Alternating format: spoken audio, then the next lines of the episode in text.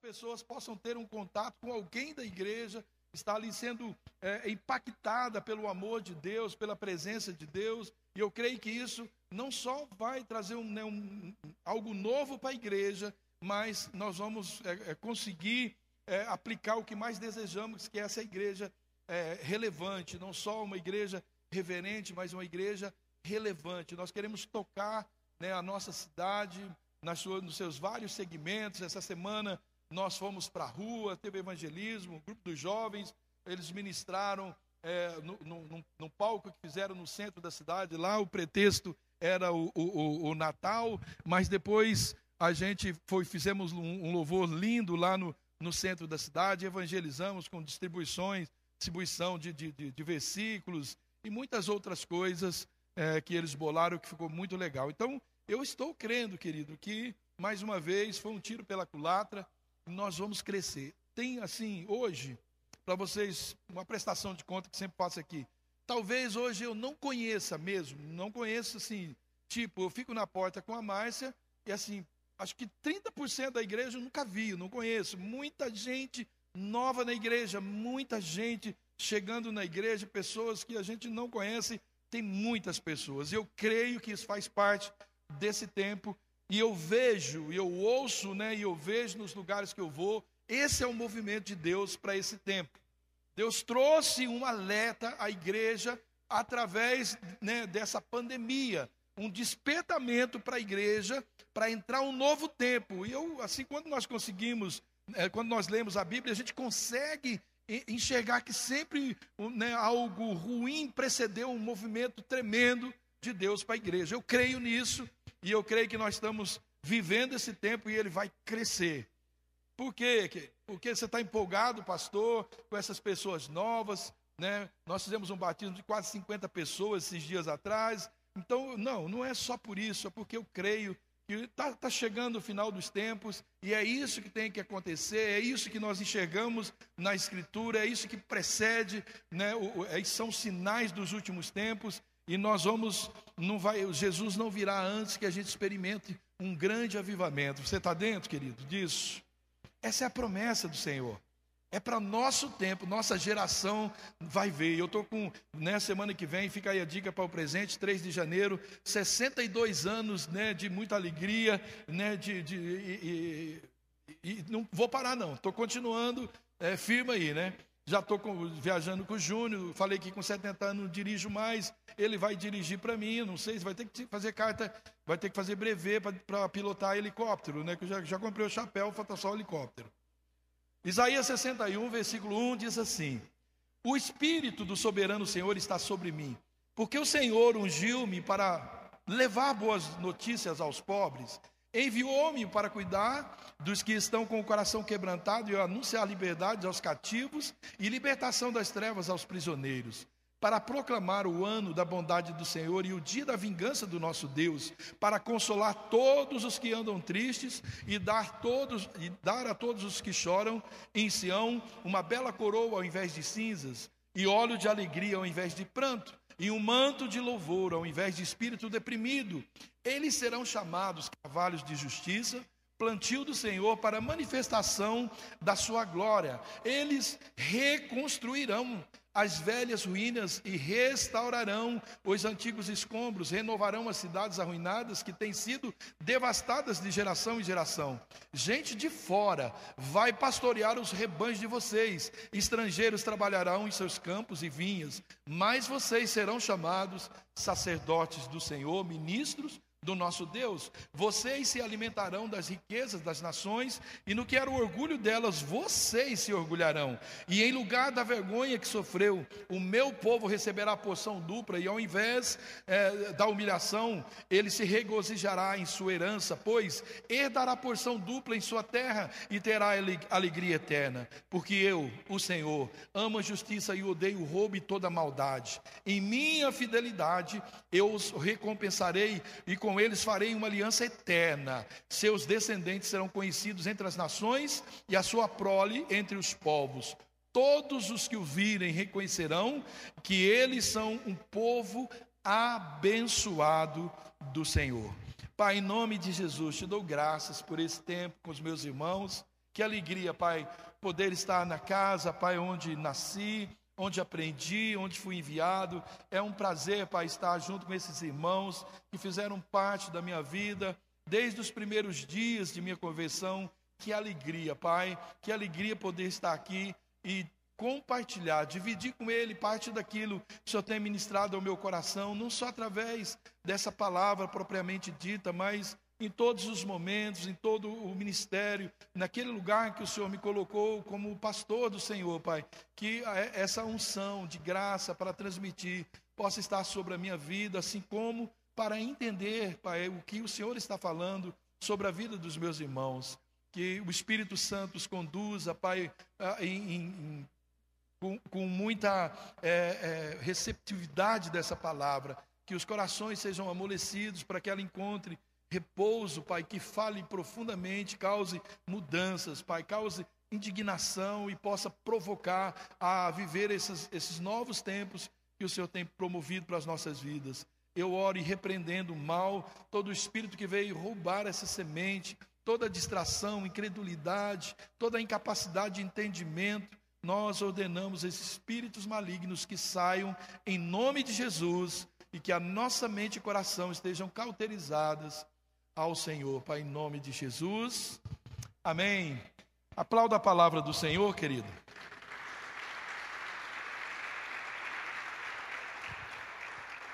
Legal também foi ver a, a filhinha, que eu esqueci o nome, Lissa, cantando aqui. Legal, parabéns, linda. Já começou o ministério? Não, já está em andamento.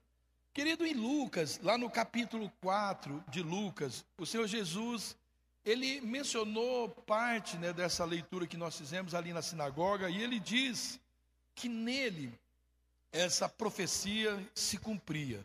Então eu creio, querido, se nele cumpria, nós estamos vivendo essas promessas de Deus para o nosso tempo. Jesus é do nosso tempo, ele é do Novo Testamento. Ele veio para afirmar as novidades de Deus para o nosso tempo. Então eu creio que o que o Senhor Jesus estava afirmando é que isso estaria já, começaria ali a acontecer. Nele, essas novidades, tudo isso que nós lemos, estava começando. Então eu creio que aquilo é para a igreja. E fica muito claro que parte do ministério do Senhor Jesus seria realmente comunicar para nós essa é, é, esperança, comunicar, comunicar a todas as nações essa esperança, que ele traria as boas novas para consolar todo o coração que tivesse disposto, tivesse amolecido, quebrado, quebrantado para ele. Ele veio para anunciar a liberdade e proclamar a glória eterna do reino de Deus para as nossas vidas. Enfim, ele veio proclamar a mensagem que traria uma nova vida para todo aquele que ouvisse essa mensagem. E eu dou glórias a Ele, e porque Ele continua fazendo isso até hoje. O que Ele começou não parou. Todas essas novidades está valendo para nós hoje. Amém? Com certeza, querido, em todo o tempo. Deus ele nos chama para a gente viver é, em Cristo essas etapas, né? É, é, de coisas novas na nossa vida. Porque a nossa vida é assim, uma hora né, as coisas não estão tão bem, mas nós vamos crescendo e sempre nós vamos crescendo para melhorar. Deus vai promovendo em Cristo Jesus, pelo seu Espírito, esse ânimo em nosso coração e nós vamos tomando posse e vivendo isso. Jesus, ele continua assim, querido, proporcionando vida a nós para que a cada dia essa vida seja vista como uma nova oportunidade para a gente realizar o seu plano aqui na terra através de cada um de nós. E o que cabe, querido, a todos nós cristãos, é, nos alinhar com a vontade de Deus, cabe a nós nos é, sujeitarmos à vontade, à plena vontade, sujeitarmos à autoridade de Deus, cabe a nós engajar, né, engajar nesse propósito de Deus, aceitar o desafio, alistar nesse exército e tomar posse daquilo que é a nossa posição nesse, nesse engajamento, querido. É assim que esse novo, tão profetizado a todos nós, vão se tornar verdade na nossa vida, na vida de cada um de nós, na nossa família, no nosso ministério, na nossa igreja. Quando nós tomamos posse de algo que está registrado, que Deus falou em Sua palavra, quando nós tomamos posse, nós entramos em obediência a essa palavra, nós assumimos o nosso papel né, dentro do ministério que Deus nos coloca, nós assumimos isso e nós decidimos fazer fazer alguma coisa para que isso seja verdade. Então, tudo à nossa volta começa a mudar. Nossa família, o nosso ministério, a igreja do qual nós congregamos, o meio em qual nós vivemos, as amizades, a empresa, tudo que nós fazemos é impactado por, por essas novidades que Deus quer plantar. Tempos novos, querido, é o que eu já libero e profetizo para a sua vida, para a sua casa, para a sua família, para essa igreja. Tempos novos para a sua vida porque é isso o que nós temos ouvido, querido, é, o tempo todo, e eu acredito nisso, eu estou falando isso já faz alguns meses, todos os dias eu estou injetando isso na igreja, e eu estou vendo um exército que está né, disposto e disponível para Deus, eu acredito nisso, você acredita nisso? Diga, eu acredito. Mas, querido, toda a esperança deve provocar em nós movimentos. Não adianta a gente ficar sentado numa cadeira esperando, não é assim com nada na nossa vida. Se você quer casar, não fique na sua casa sentado numa cadeira, não vai aparecer. Se quer um emprego, não fique lá que não vai aparecer. Tudo na nossa vida, a gente sabe que é assim que funciona. Não vai vir comida na nossa mesa se a gente né, levantar ou nem levantar de manhã, só porque a gente ora, lê a Bíblia, conhece sobre Deus, mas a gente não obedece a Sua palavra. É preciso né, movimentar-se. Quando nós nos movemos em direção àquilo que nós esperamos, então nós assim trazemos essas coisas novas, trazemos para a nossa vida essas novidades de Deus. Nós não podemos ficar de braços cruzados esperando que essas coisas vão acontecer né, sem a gente agir, sem a gente se movimentar. Né? E essa inércia, querida, talvez ela vai adiar até uma esperança. Toda inércia, ela acaba adiando uma esperança. Toda preguiça, né, ela acaba adiando uma esperança, porque né, o preguiçoso ele espera, espera e ele não se movimenta né, a favor daquilo que ele espera, e quando nada acontece, ele adia essa, essa esperança. E nós sabemos o que diz em Provérbios 13, 12: que a esperança adiada faz o coração adoecer. Mas diz também que o desejo realizado, ele enche o coração de vida.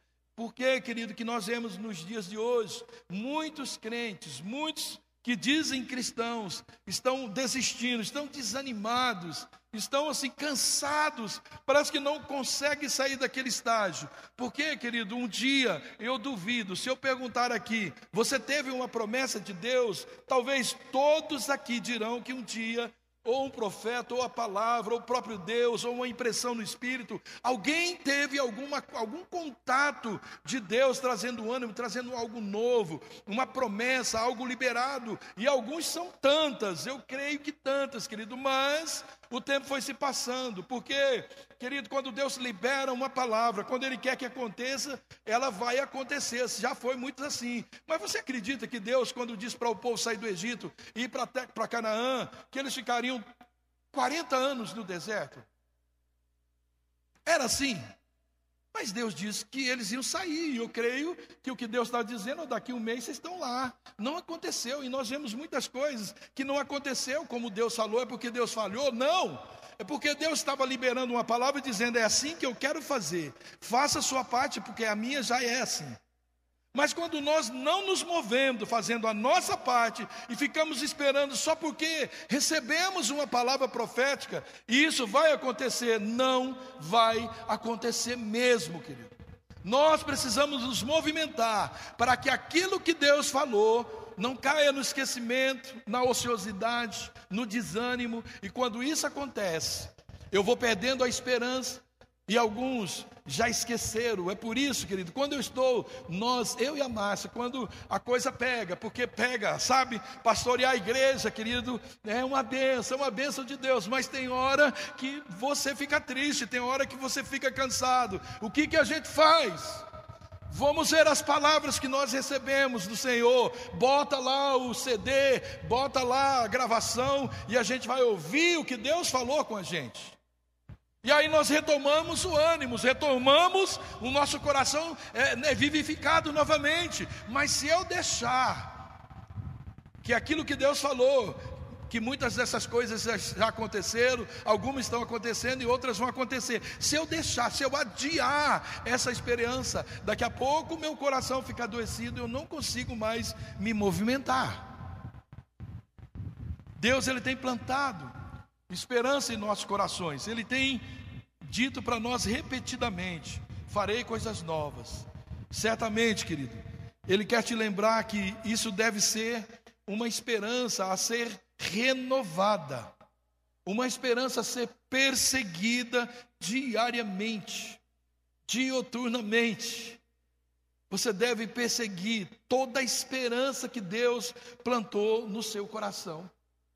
Deus falou já a sua vida, a respeito da sua família, a respeito do seu trabalho, quem sabe dos seus estudos, quem sabe do seu futuro casamento, do seu ministério. Você tem adiado essa esperança, você tem alimentado essa esperança, tem se movimentado em favor. Então, se Deus disse, eu preciso me preparar. Deus fez assim com Moisés, plantou uma esperança no coração dele e disse: Você vai ter que sair daqui, eu vou te preparar para você voltar aqui. Não perca essa esperança. Tudo que ele fez foi para que o seu coração nunca perdesse aquele chamado. Eu amo Caleb, que quando recebeu há 40 anos uma promessa daquilo que viria a acontecer 40 anos depois. Tanto o coração dele estava cheio de vida, que depois, com 80 lá, anos, 80 e tantos anos, ele diz: Eu me sinto como aquele dia, como quando eu tinha 40 anos. No dia que eu recebi essa palavra, aquele monte é meu. Quando nós não perdemos a esperança, querido, quando nós não tiramos os olhos dessas maravilhas que Jesus fez para nós, nós caminhamos em vitória, nós olhamos e enxergamos aonde queremos chegar, nós não desanimamos, porque Deus não nos mandaria para nenhum lugar ruim ou um lugar que nós não, não, não queríamos ou não precisaríamos estar. Se os nossos olhos estiverem lá, nossa esperança é renovada diariamente. Paulo fala sobre isso. Ele colocava os olhos, ele fitava os olhos, ele não perdia a fé, ele não perdia a esperança, ele não perdia de maneira alguma. Ele esquecia daquelas coisas que ficaram para trás e prosseguia para o alvo. O incrível, né? aliás, é incrível que, né, é, é, como o nosso Deus, ele fez dotados, a, a gente é, é, gosta de coisas novas. Todos nós gostamos. A gente gosta de roupa nova, calçado novo, cheiro de carro novo, cheiro de pintura nova de casa. Tanto é que quando a casa fica meio velha, a gente pinta de novo para parecer que está nova, né? Para parecer que o velho está novo. A gente gosta, a gente foi criado assim, sabe, querido? Gostando de, né? Por favor, não tira a etiqueta. Alguns vai, vai, vai, vai para a igreja com a etiqueta pendurada, né? De tão gostoso que é, Deus nos fez gostando disso na nossa vida, querido. Realmente existe algo em nosso espírito que é atraído pelo novo. Pois é, por isso Deus é um Deus de novidade. Ele nos fez gostando de coisas novas. E a gente gosta, isso é maravilhoso. Há um interesse da parte de Deus em que nós né, entendamos que esse processo está disponível a todos nós. O homem precisa, sim, entrar nesse novo de Deus para que ele não morra, mas para que ele viva eternamente. Desde a nossa conversão, querido, Deus ele inicia um processo de novidades em nossa vida. É realmente uma vida nova, uma nova vida, muito diferente daquela do passado, segundo os Coríntios, no capítulo 5,17. Portanto, se alguém está em Cristo, é nova criação, as coisas velhas ou antigas se passaram e eis que surgiram coisas novas. Porém, queridos, queridos, somente né, uma entrega total a Cristo é que pode trazer para nós esse convencimento de que todo o passado, toda a velha natureza, Deus já apagou. Aleluia, querido. Ah, se Deus não tivesse apagado o meu passado. Ah, se eu tivesse preocupado com todo o meu passado, eu jamais experimentaria coisas novas. Que o meu passado tem coisas mais do que suficiente para me conservar no atoleiro de pecado, de mágoas, decepções, tristeza, amargura, pobreza. Eu tenho muitas coisas do passado que poderia me deixar nesse lamaçal. Mas, querido, parece que Deus tem o poder para só pagar o nosso passado. Pois eu te garanto que Deus não quer só apagar as coisas ruins, ou seja, o pecado né, do, do seu passado. Porque o que parece é que Deus, se fazer isso para mim, já está bom. E esse eu acho que é um grande problema nosso. Não é assim. Tem muitas coisas boas na nossa vida, mas que ficaram velhas, ultrapassadas. E infelizmente, tem gente preso às coisas boas até hoje, não consegue sair para o melhor, não consegue ir para o excelente. Coisas novas, fala de excelência, de coisas melhores, de coisas mais excelentes. Alguém já disse que quem né, é, é, fica preso ao bom não, não pode ser experimentar o excelente, não pode experimentar o ótimo. Deus, querido, precisa apagar da nossa memória. Aliás, às vezes tem muito mais trabalho, eu acho, se podemos dizer assim. Deus apagar coisas boas, é tão bom, deixa eu aqui. Mas Deus, eu tenho coisa melhor, não. Mas isso é bom demais. E alguns chegam ao absurdo de dizer a frase mais miserável que eu acho que tem no mundo: se melhorar, estraga. O inferno que estraga. Como pode estragar se melhorar? Deus, eu falo assim: tudo que estraga para os outros, que melhora, manda para mim. Porque tudo para mim que Deus dá só melhora. Só melhora. Então pare, querido, de viver, ficar preso, sabe aquelas coisas novas que você, sabe, você está tão feliz com aquilo que você não imagina Deus te dando algo melhor, algo novo e melhor, mais excelente. Eu estou tão preso, sabe, nesse, eu estou tão enquadrado naquilo que eu exerço como ministério e Deus está tá dizendo: vou te levar para lugares mais altos, vou te levar no novo, né, no, no novo patamar. Vou te levar, caminhar você para um lugar mais alto. Não, mas aqui tá bom, tá bom demais.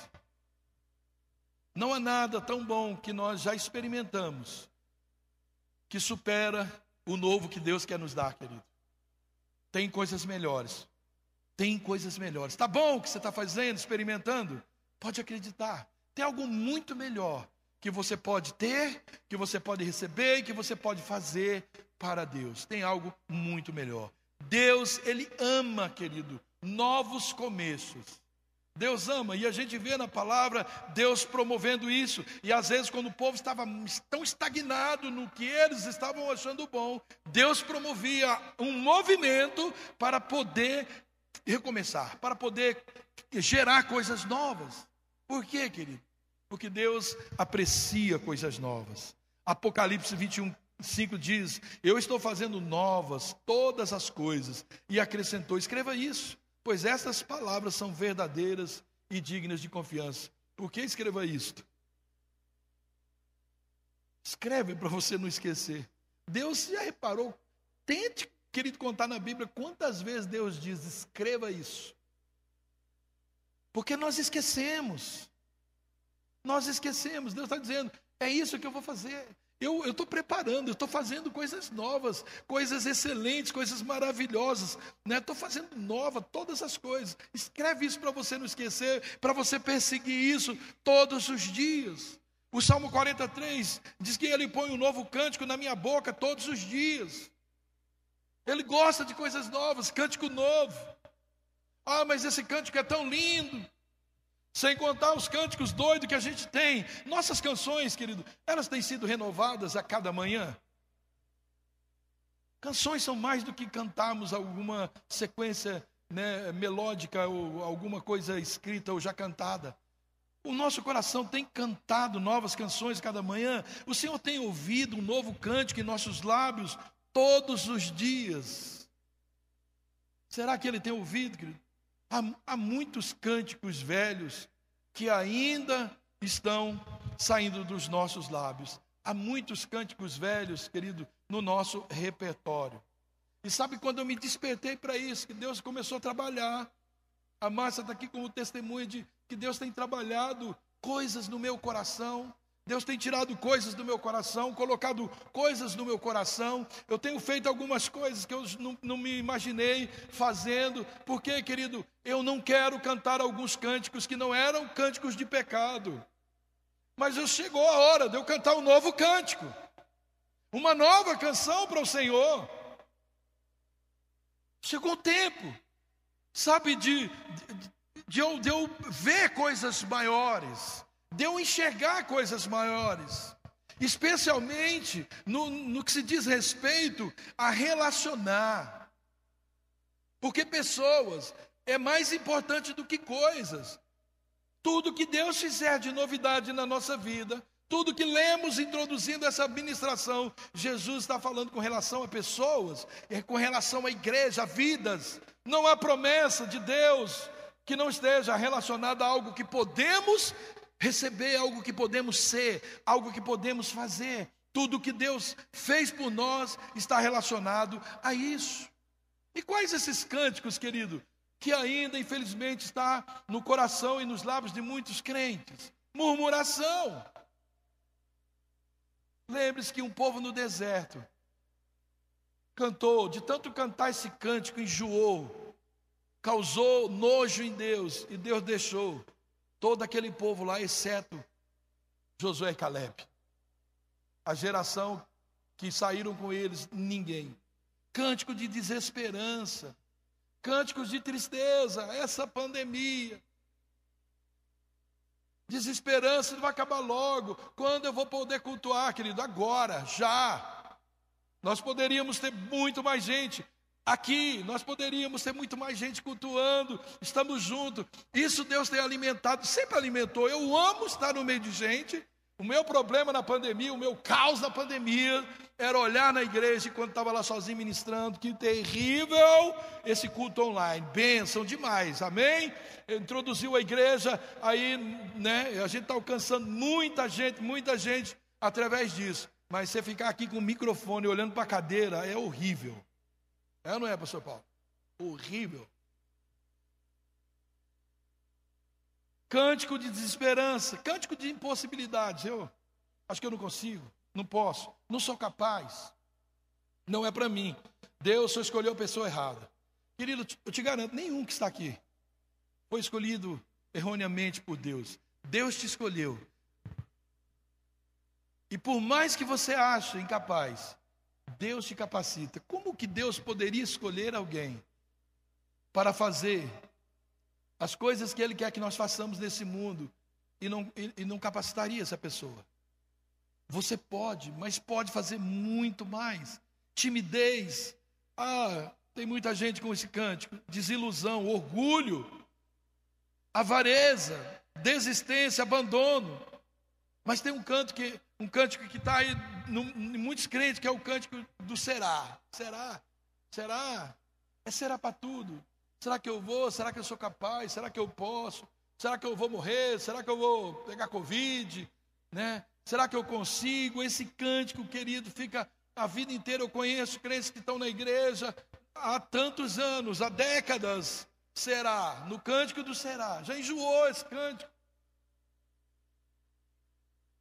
É o cântico de vamos sim, podemos, nós, querido, estamos inseridos no maior projeto que a humanidade já viu.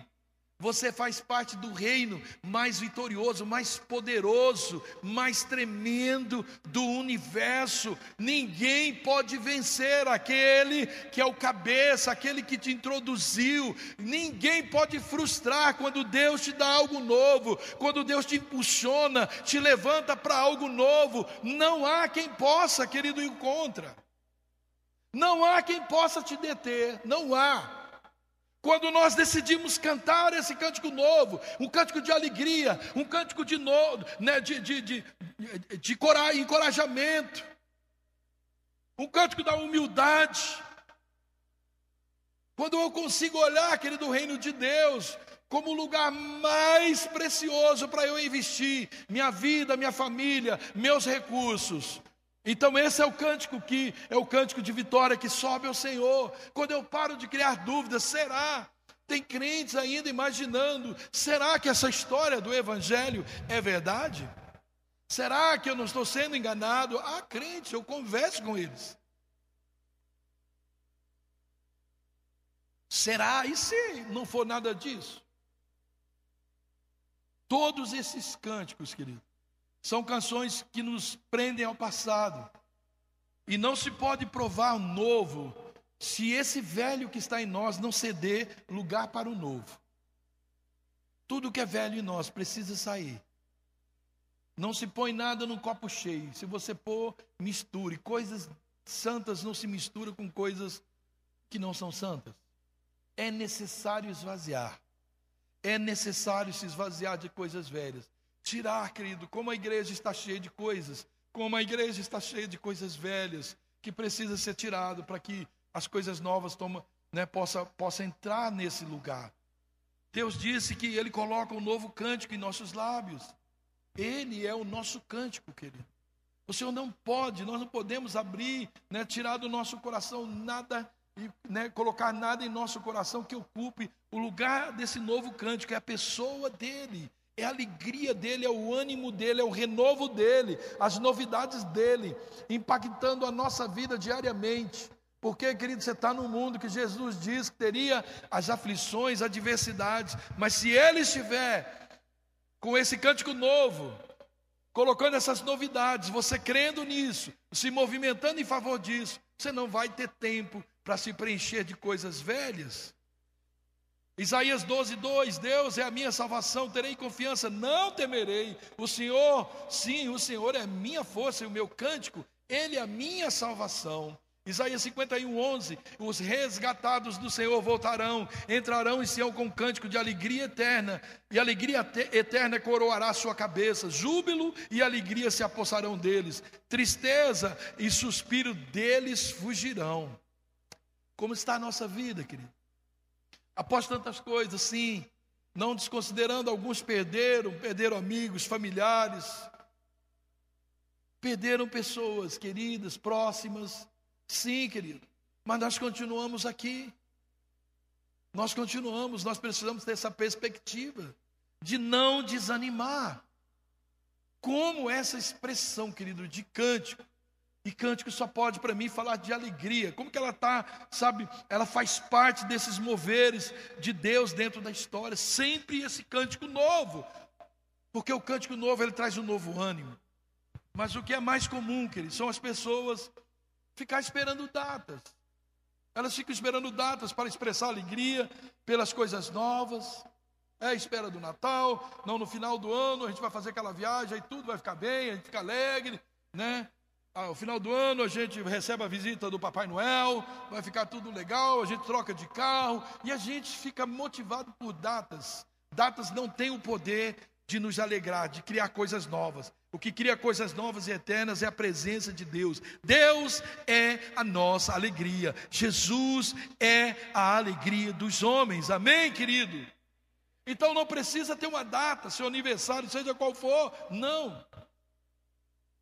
Porque Deus, Deus diz que as misericórdias dele, ela não se renova essa, nessas datas, elas se renovam a cada manhã. Lamentações 3, 22, 23. Graças ao grande amor do Senhor, é que nós não somos consumidos, pois as suas misericórdias são inesgotáveis, renovam-se a cada manhã. Grande é a tua fidelidade. Nós não precisamos esperar, querido, um ano, um ano todo até chegar o ano novo, nosso aniversário ou algum nascimento, alguma promoção para a gente experimentar algo novo. Não, nós não precisamos, porque as misericórdias do Senhor, elas se renovam a cada manhã. E isso significa para nós a gente tirar as cargas velhas e pesadas do passado e aliviá-las com o perdão de Deus, com a graça do Senhor Jesus sobre a nossa vida. Quando diariamente, querido, nós tomamos esse fardo que é leve de Jesus e nós recebemos, né, essas as porções das misericórdias do Senhor que se renovam, então nós vamos tendo, nós vamos ficando animados, porque o peso sai, nós somos aliviados e nós somos tomados com essa alegria. Desfrutar dela significa, querido, dessas misericórdias, significa a gente descansar, significa ter alegria, ter paz. É uma vida renovada pelo seu favor que está sobre nós diariamente e por toda a nossa existência, diariamente. Mas como que é, como como é que o Senhor atua para que nós recebamos essas coisas novas todos os dias? Eu peguei esse texto de Ezequiel 11, 19. Diz que ele vai dar para nós um coração não dividido, e porá em nós um espírito, o espírito dele dentro de nós. Retirar, retirarei deles o coração de pedra e lhes darei um coração de carne. Então, Deus trabalha, querido, naquilo que não pode estar dividido. É o nosso coração a nossa mente, nós não vamos experimentar estas coisas novas de Deus se o nosso coração e a nossa mente ela estiver dividida. Tiago 1,7 diz: Não pense tal pessoa que receberá coisa alguma do Senhor, porque ela tem mente dividida e é instável em tudo que faz. Sabe, querido, uma das né, famas, entre aspas, que eu tenho lá na igreja é de que eu entro de cabeça. Eu entro para fazer e eu vou até o final.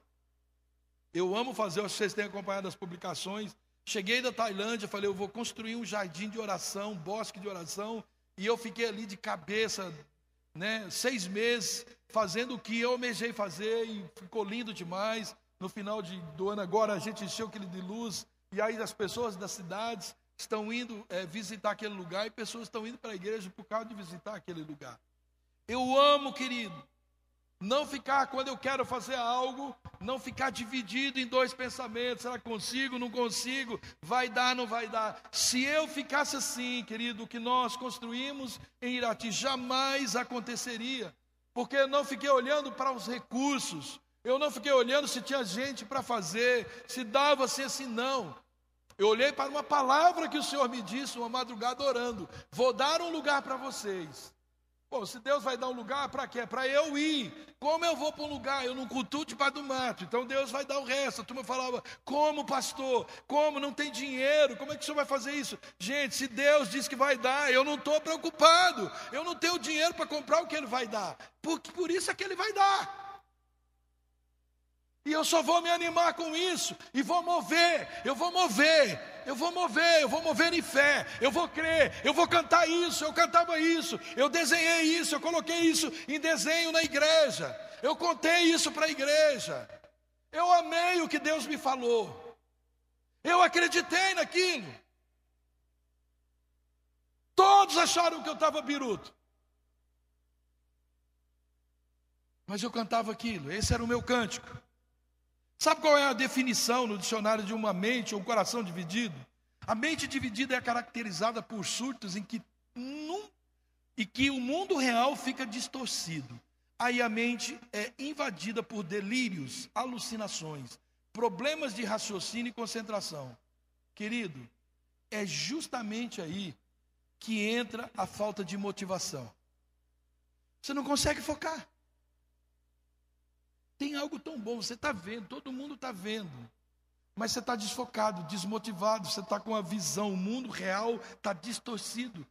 Você está com a mente, você está sofrendo alucinações, porque é muito pensamento competindo com esse algo novo. E aí isso vai nos desmotivando, a nossa mente, quando não está focado. Por isso que Paulo diz, ele está focado. Eu amo Paulo, Paulo sempre focado, não tinha quem tirasse ele daquilo sempre focado. Sempre focado. Eu não perdi a visão. O que ele diz? Ele não perdeu a visão. Paulo ele não perdeu a visão. Ele declara isso. Eu mantive a minha visão, o meu foco. Eu não fiquei delirando com outras coisas, com outras ofertas. Eu não fiquei delirando, eu tinha um foco. Porque quando nós estamos um foco, querido, as coisas ruins têm pouco resultado, mas ela tem. Tem gente que deixa um casamento para viver né, um romance. Mas o que mais, querido, atrapalha a gente, o que mais rouba, o que mais divide o nosso coração, são as coisas boas que aparecem. Sabe que você está focado no negócio, você está quase para conseguir, aparece o melhor. Aí você fala, poxa. Bom, falou, poxa, o coração já explodiu. Manter o foco, manter o foco. Então, se a motivação foi embora, querido, é sinal que o coração está sendo bombardeado por outras demandas. Ele está em conflito, está dividido. Há muitos textos que revelam o perigo, querido, de estar com o coração dividido. A Bíblia fala que o reino dividido, o que é? Quando as pessoas estão cada um pensando uma coisa, ele não prevalece. Amós, no capítulo 3, fala, fala, fala assim que a falta de acordo ela enfraquece. E isso acontece. Por quê, querido? Por causa que, dos corações estarem divididos. 1 Coríntios 1,10 diz: Rogo-vos, pois, irmãos, pelo nome do nosso Senhor Jesus Cristo, que digais toda uma mesma coisa, e que não haja entre vós dissensões, que sejais unidos no mesmo sentido e no mesmo parecer. Quando nós caminhamos divididos, querido, isso é muito ruim. Quando não há essa, essa comunhão, essa unidade de pensamento, essa linguagem unânime que nós lemos aqui em 1 Coríntios. Querido, essas né, maravilhosas promessas para os nossos tempos virá no ambiente de unidade. Quando a nossa linguagem for unânime, as divisões elas vão desaparecer e elas vão dar lugar a uma unidade de destino. Sabe quando nós temos um guia, nós seguimos, nós temos unidade naquele destino, porque nós confiamos. Nós não ficamos vagueando, nós não ficamos titubeando entre pensamentos, porque muitos pensamentos vão na nossa mente. Não, eu estou focado em algo novo, algo novo, eu não vou perder esse foco. Não vou perder essa visão, não vou me desviar desse propósito. Primeiro aos Coríntios, Coríntios 14, 33. Porque Deus não é Deus de confusão, senão de paz, como em todas as igrejas dos santos. Deus, Ele conhece, sim, querido, as nossas fraquezas e o quanto o nosso coração ele é tendencioso. Ele mesmo diz em Jeremias 17, 9: o coração é mais enganoso do que qualquer outra coisa é, e sua doença é incurável. Quem é capaz de compreendê-lo? Eu sou o Senhor que sonda os corações e examina a mente, para recompensar a cada um de acordo com a sua conduta, de acordo com as suas obras. Então, não adianta, querido, debandar com o nosso coração, a gente querer né, curar o nosso coração, compreender o nosso coração. O texto está dizendo que nós não vamos conseguir. Somente Deus pode fazê-lo e Ele vai fazer se a gente deixar. E depois que Ele fizer, então Ele vai dar recompensas pela nossa resposta diante daquilo que Ele quer fazer através de nós. Essas são as novidades de Deus. Então, a recompensa das coisas novas que Deus tem para nós tem a ver com as nossas condutas, com as nossas obras. É uma disposição mental, querido, que ela tem a sua excelência em si mesma, que é muito diferente do que antes. É aquele padrão que muda, querido, a alma. É aquele padrão de uma alma que ela, ela, ela, é transformada de uma alma pecaminosa para uma alma santa, de carnal para espiritual. É, é, é aquele coração em que a lei de Deus ela, ela já está ali cauterizada, escrita, e nada e nem ninguém, e nenhuma proposta pode apagar isso.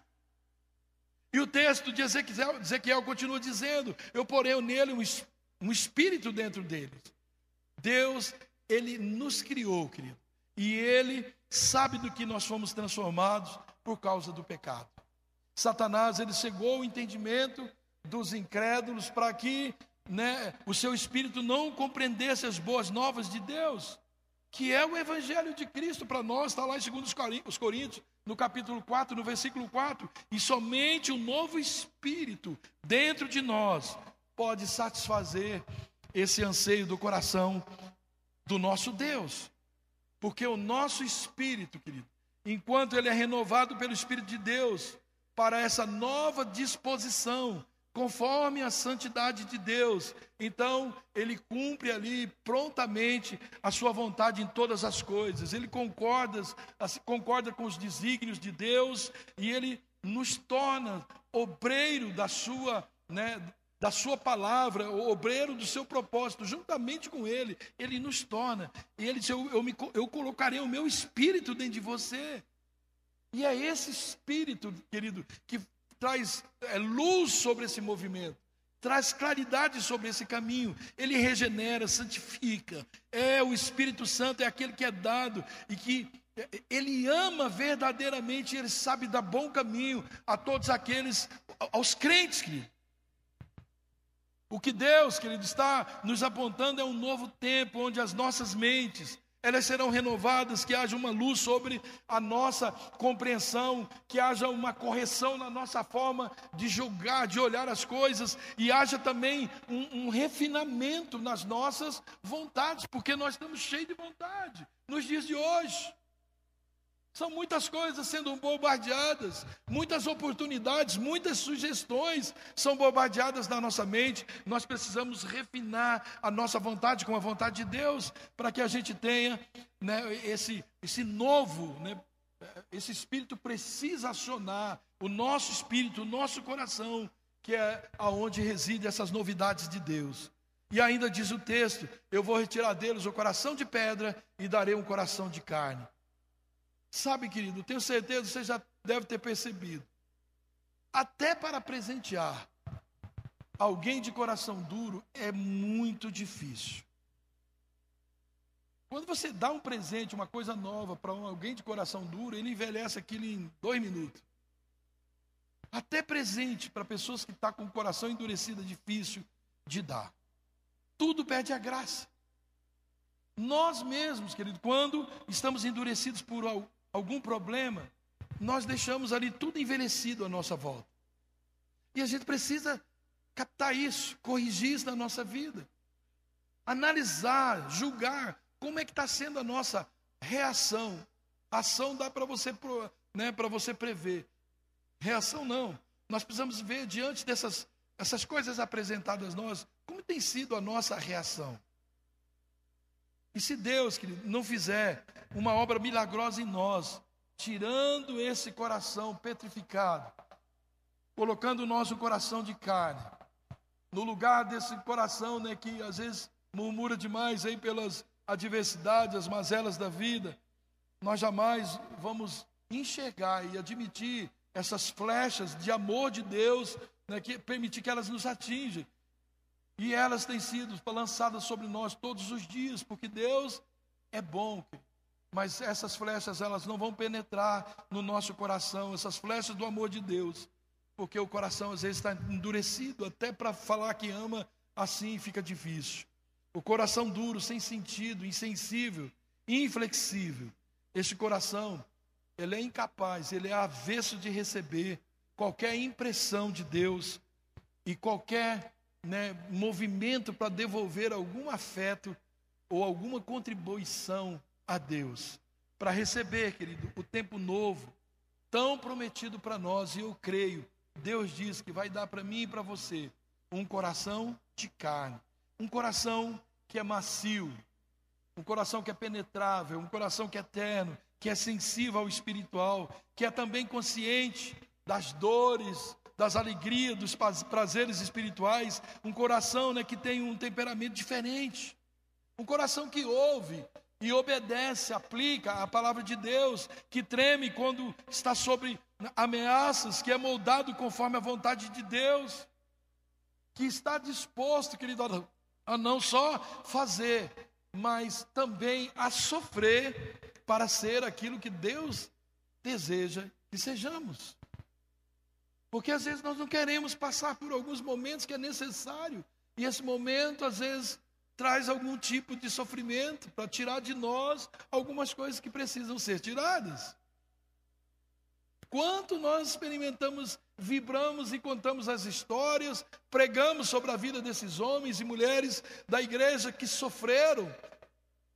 De Gênesis a Apocalipse nós temos histórias. Aliás, a maioria mas nós queremos, não queremos passar por isso, porque senão não é o que Deus disse. Como Deus poderia me fazer sofrer? Poxa, querido, eu queria dizer que isso é verdade, mas não é não. Nós vamos passar. Para concluir, eu te pergunto: Você está pronto para o novo de Deus? Baseado no que ouviu, no que você lê, no que você sabe, no que você percebe que Deus está fazendo? Você está pronto e que deseja, quer esse novo de Deus para a sua vida? Sabe, nós precisamos fazer essa, né? Nós precisamos dar uma, uma renovada, né? Mudar aí um pouco a nossa vida para que a nossa esperança, como eu já disse, ela, ela não, não, não fique tão velha. Nós precisamos atualizar, querido, atualizar aquilo que nós já fomos em Deus, porque sim, nós vamos ficando mais velhos, nós vamos né, empregando mais força, nós vamos nos desgastando mais e nós precisamos renovar. A esperança adiada faz o coração ficar doente, não. Renove suas esperanças para que o seu coração ganhe vida. Vamos permitir que Deus dê um novo coração, não mais dividido. Que Ele coloque seu espírito dentro de nós, que tire de nós o coração endurecido e que nos dê um coração de carne, um coração amolecido. É promessa, querido, da palavra de Deus para nós. Jesus, ele te ungiu com essas boas novi, novas, amém? Ele te ungiu para levar essas boas novas, novidades de Deus para quem precisa, para cuidar, querido, dos que estão com o coração quebrantado. Deus te ungiu para proclamar a bondade do Senhor. Como nós vamos proclamar a bondade do Senhor se não percebemos, se não nos movemos nessa bondade?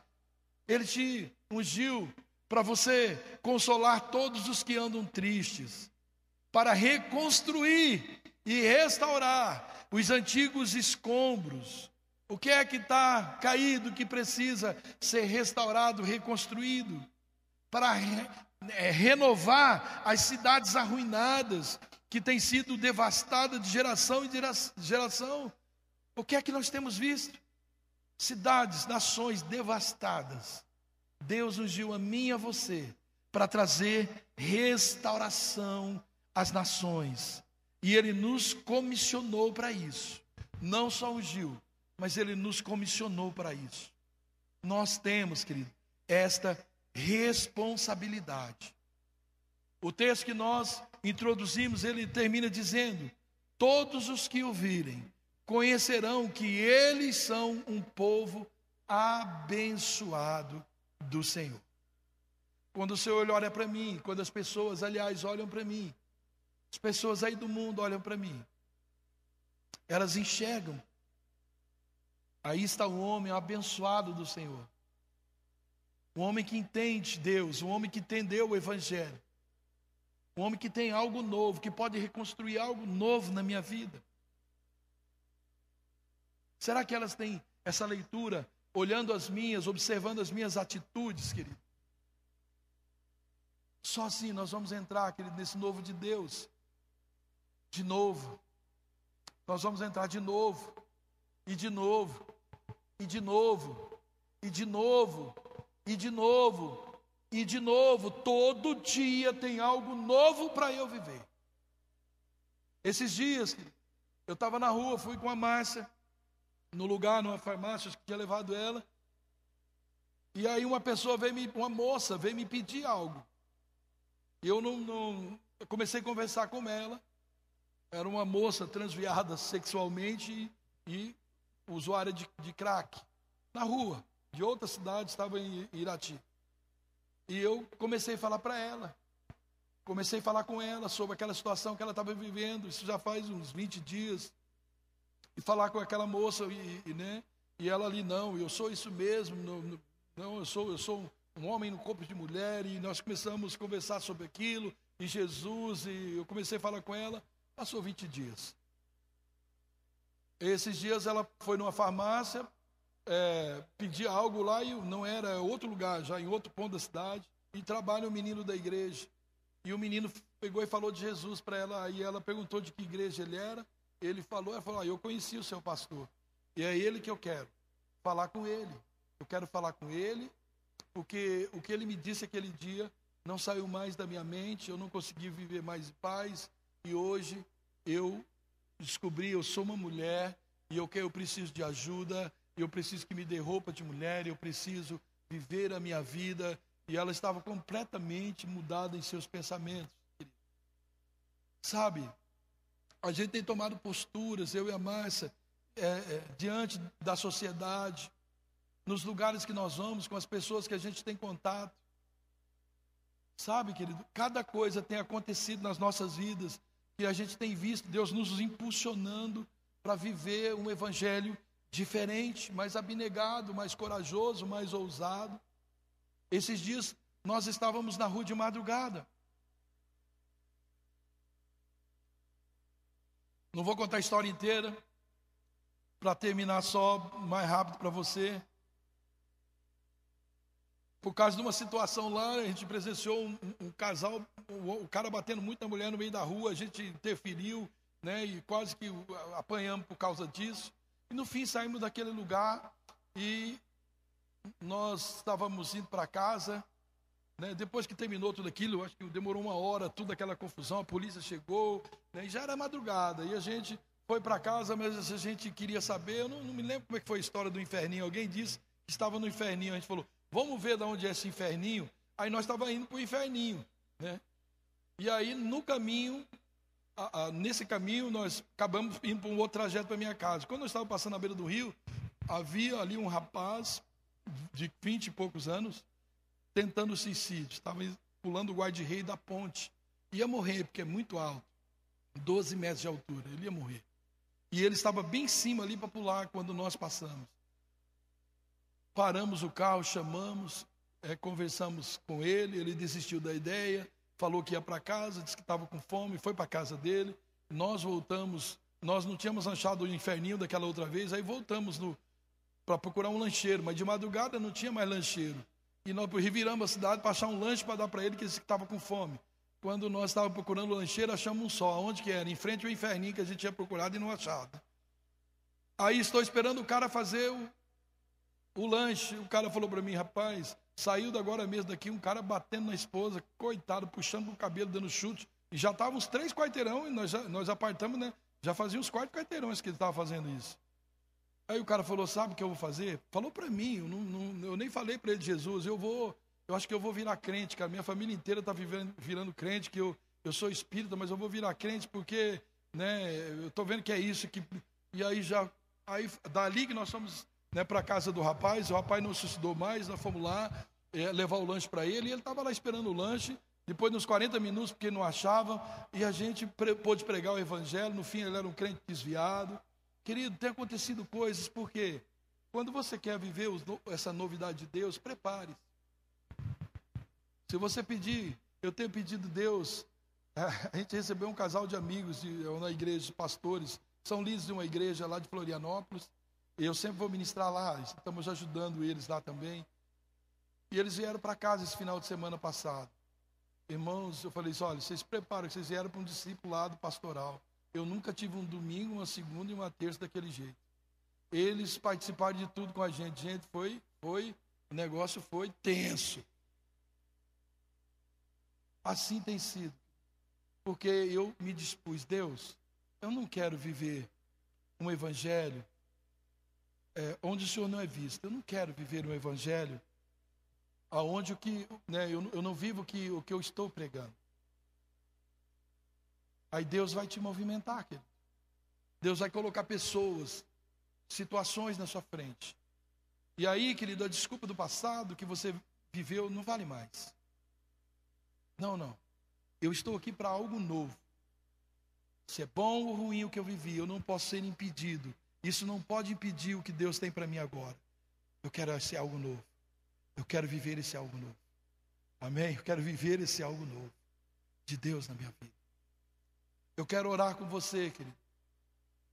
Se você quiser vir aqui à frente, eu gosto disso, não é porque a oração assim tem mais poder, mas é porque nós nos identificamos. Eu amo quando Jesus diz que todo aquele né, que o confessar diante dos homens, ele também o confessará diante do Pai.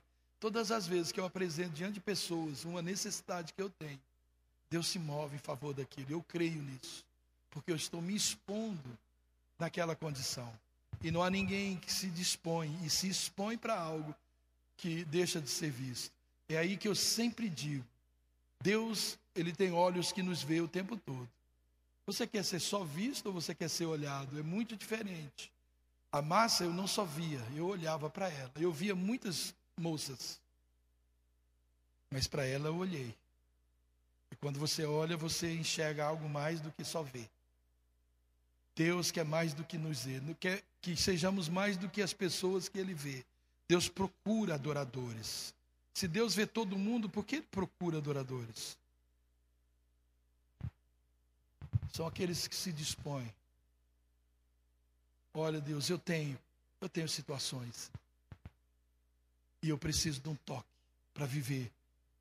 Tem coisas que me prendem, tem coisas que é, que me, acabam me detendo em situações que me impede de fluir mais livre, livremente naquilo que o Senhor tem para mim. Se você vive isso, querido, eu, eu quero fazer esse apelo a você. Se tem algo que talvez você já se frustrou, você já você cansou, algo que você já se desiludiu, você fala, eu acho que isso não, não vai dar mais. Ou quem sabe algo do seu passado que você já viu que perdeu tempo com isso. Eu creio que Deus quer te tocar hoje. Deus quer tocar a sua vida. Deus quer promover cura e um ânimo novo na sua vida. Eu creio que Deus quer fazer isso com todos nós. Mas se essa é a sua condição, eu queria que você saísse do seu lugar e eu quero orar com você. Se você tem algo, dizer, Deus, eu preciso de um toque do Senhor nessa área na minha vida. Toca na minha vida. Você quer vir aqui à frente? Eu quero orar com você. Amém. Se você está sentindo no teu coração, não fique endurecido. Porque eu estou indo agora, onde que eu vou, igreja que eu vou, pastores que vão pegar na minha igreja, fez apelo, eu estou indo. Não quero saber, ah, se é pastor, vou, não vou apelo, quer apelo, vou no apelo, no apelo. Porque eu quero tudo que Deus tem para mim tudo que é novo, tudo que é bom, eu quero que Deus tenha para mim. Não vou limitar Deus naquilo que Ele pode me dar. Pode vir aqui, Luiz. Isso. Amém. Amém. Como é? Você pode ficar em pé, querido?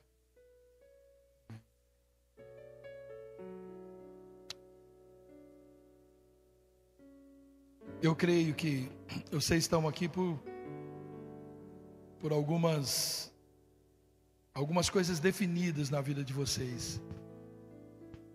E eu creio que vocês não voltarão para, suas casas do mesmo jeito. Eu creio. Porque se Deus me fez falar tudo isso por causa de vocês dois, é porque Deus quer fazer uma obra gloriosa no coração de vocês. Eu acredito nisso, eu acredito muito nisso. Eu acredito nesse novo tempo, um novo tempo. E coisas novas vão fluir no coração de vocês, desejos novos vão fluir no coração de vocês. E vocês vão se deparar com com desafios novos.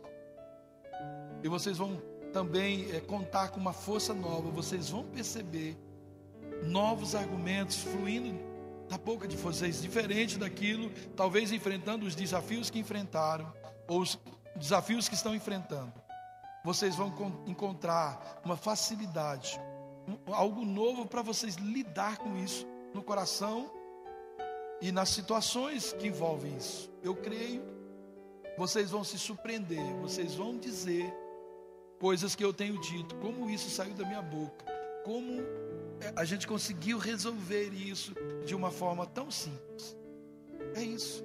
É isso que Deus faz. Deus não precisa dos inteligentes intelectuais. Deus precisa de coração quebrantado.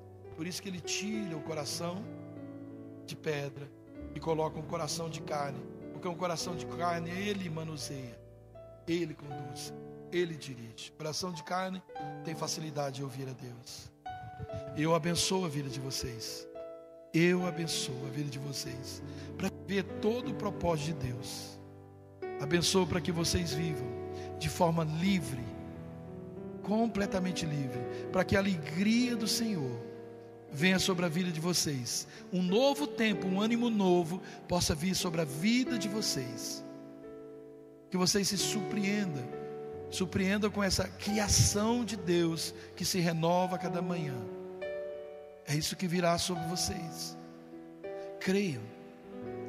Não há confusão que Deus não possa tirar vocês e virar né, e transformar isso numa alegria tremenda. Não há nenhum tipo de desconforto que Deus não é poderoso, não só para tirar, mas para produzir, ao invés da tristeza, né, óleo de alegria, ao invés de espírito angustiado, esse novo ânimo, um coração avivado.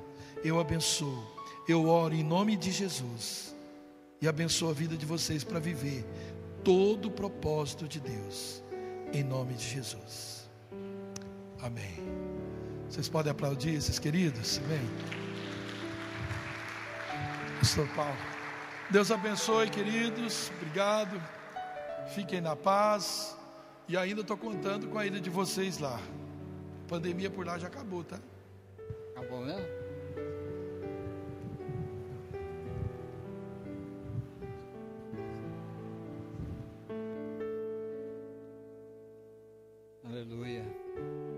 Deus.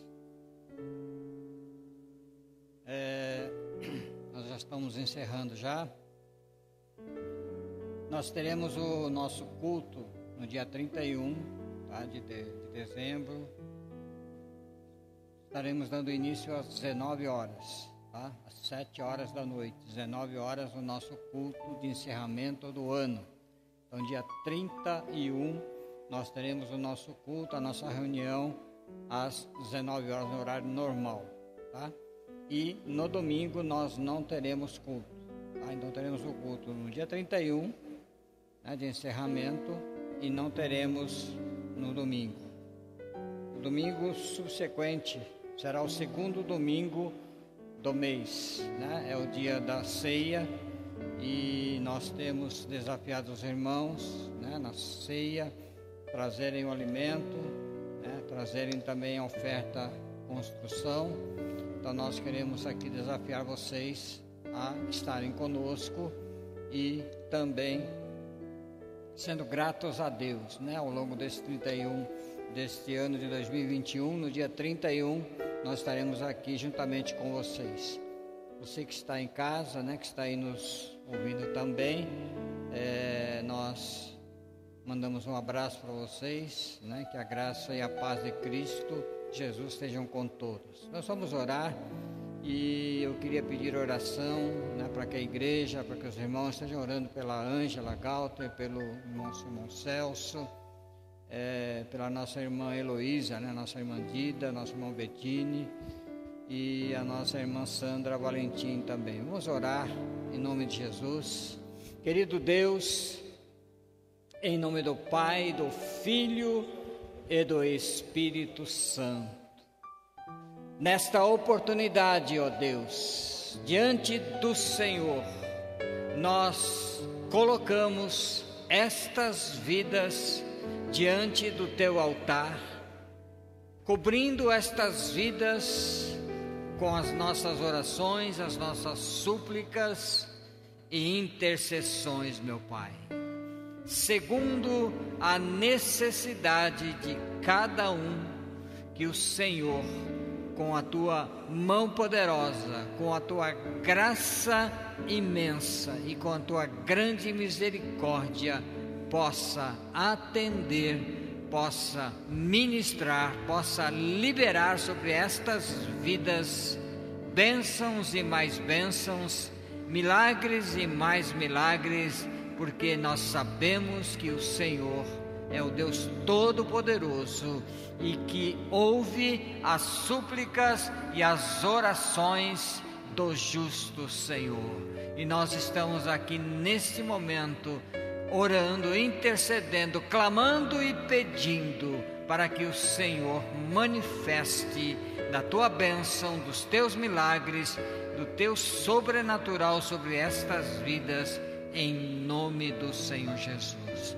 Quero te agradecer, ó Deus, por esse culto desta noite, pela vida, meu Pai, dos pastores ali de Irati, os seus filhos, que eles sejam agraciados com um mover sobrenatural e que o Senhor continue sobre a vida deles com ímpeto, com alegria, com ousadia, sabedoria, discernimento, e que em nome do Senhor Jesus, como servos, eles possam trilhar e caminhar dentro da tua boa, perfeita e agradável vontade, meu Pai. Oramos por eles, abençoando a vida deles, que no retorno aos seus lares eles estejam também guardados pelos teus anjos, acampando-se ao redor da vida deles, da estrada, do veículo,